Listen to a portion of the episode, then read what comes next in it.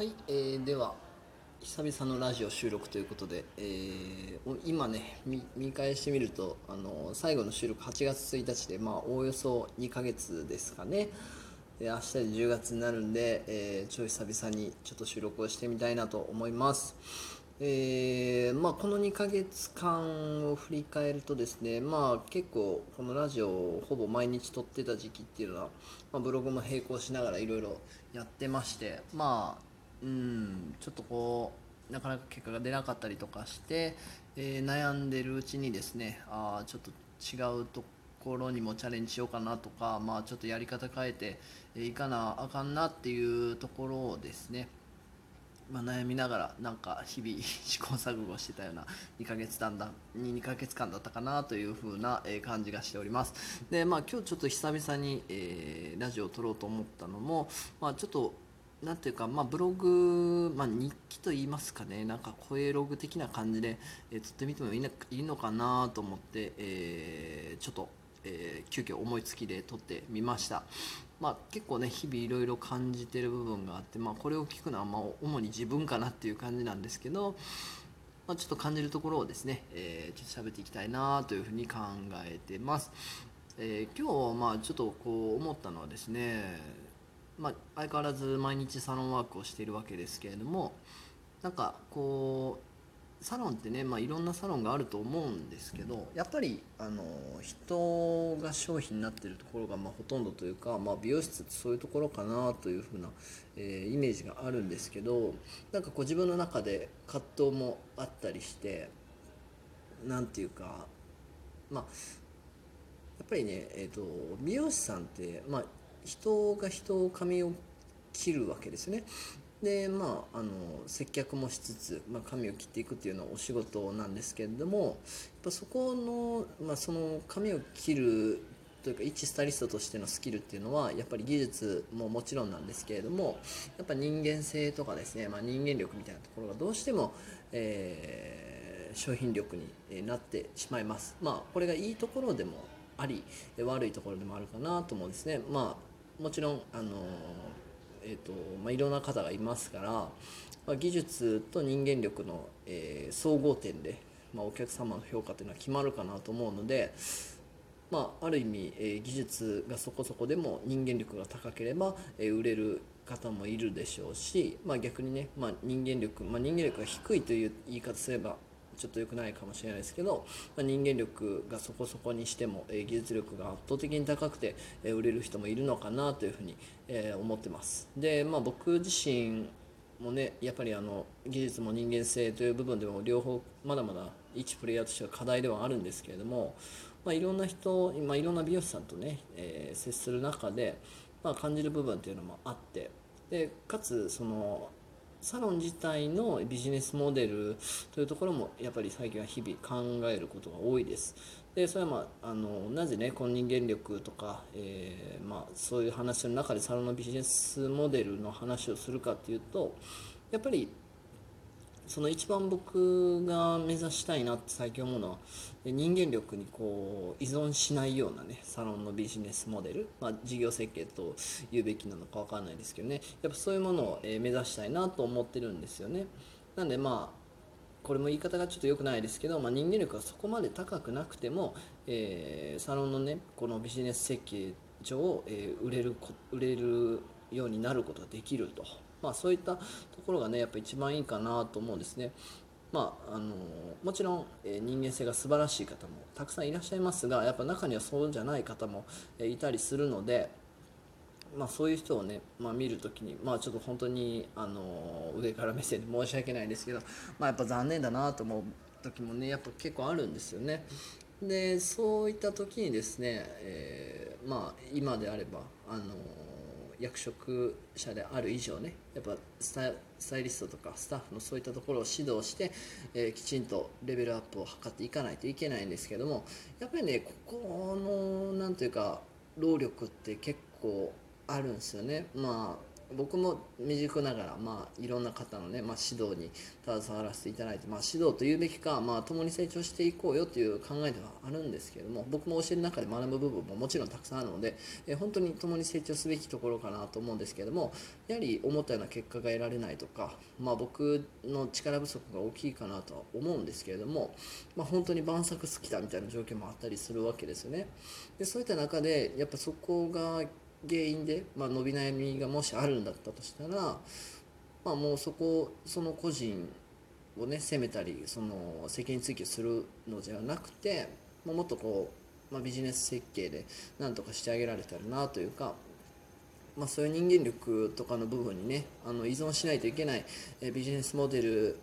としなってしまってるということはまだまだだなと感じる部分があるわけです。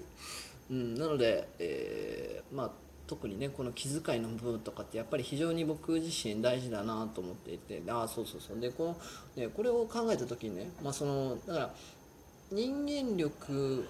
が必要なビジネスモデルということはまだまだだなと感じる部分も、大いにあるんですけれどもこの人間力という部分はですねあの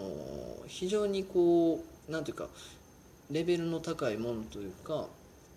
あの崇高な部分があるなとも、えー、同時に感じてまして、まあ、相反する意味合いなのでちょっと、えー、伝わりにくいかもしれないんですけどもでもこの人間力とか気遣いってねその、まあ、一人の人がですね非常によく気が利いて、えー、こう相手のことををすごく思える人がいたとします。そしたらあのその人の発言一つや行動一つでやっぱり人が笑顔になったり幸せになったりするんですよね、まあ、こんな言葉かけしてくれるなんて嬉しいなとかっていう経験は僕自身もありますし多分あの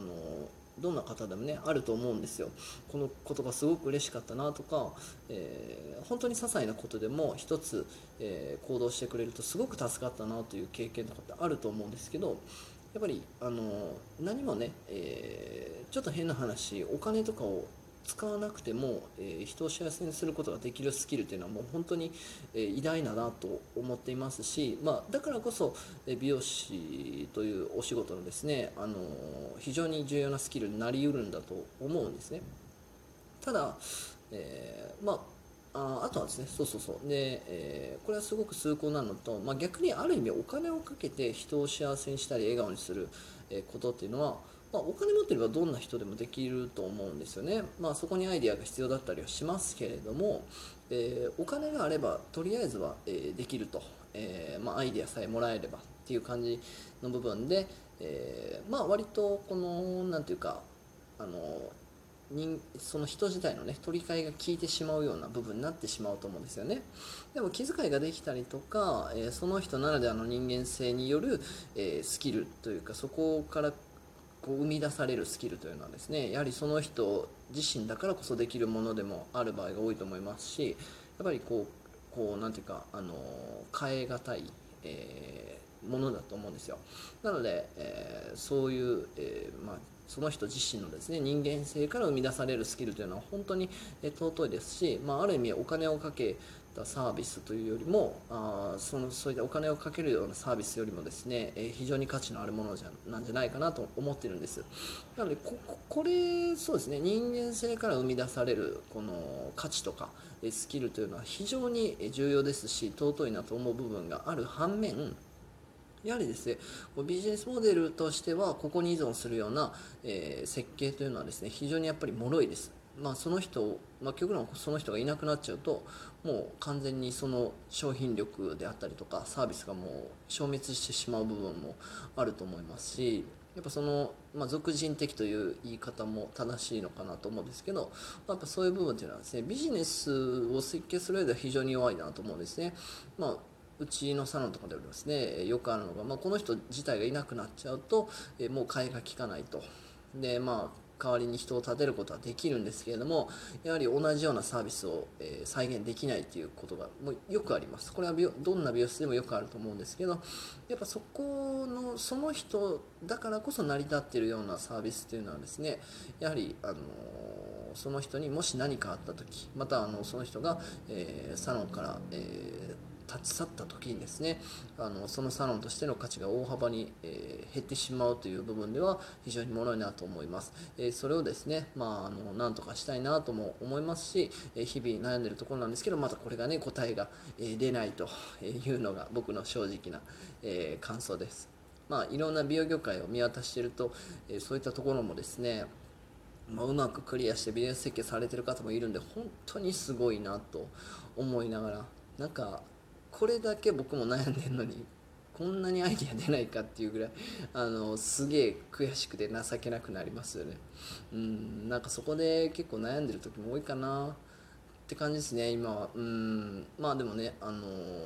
やっぱりこれからまあ、僕自身はねそういったところを、えー、考えていく必要があると思いますしやっぱり僕自身もそこをねあのきちんと課題クリアして、まあ、あの事業としてねもっと成長させていきたいなという部分が、えー、あるので、まあ、引き続きね、まあ、ちょっと自分の無力さを日々かみしめながらあのいつかね、えー、自分も、えー、もっといい事業設計ができるような存在になりたいなと思いながら。でまあこれに関してね最近よく思うんですよね。そのあのやっぱりトライアンドエラーしていかないと見えない部分がやっぱ大きいなと、えー、思いました。これはもうすごい反省してる部分なんですけど、まあ、考えてばっかりじゃねあの全然何も始まらないなっていうのは本当にあのすごく日々感じるのでまあそこをね考えられるようになりたいと、えー、言ってるだけじゃ、えー、ダメなので、えー、小さくてもですねこれからまたトライアンドエラーしながら、えー、きちんと成長しつつ事業も成長させていきたいなと思うこの頃でございます、えー、毎日喋るか分かんないですけど、まあ、自分のログ用として、あのー、ちょっとラジオまたやっていきたいなと思ってます。今のところ聞いてるのほぼ僕一人かなと思うんで、えー、明日も喋、えー、ろうと自分に約束して、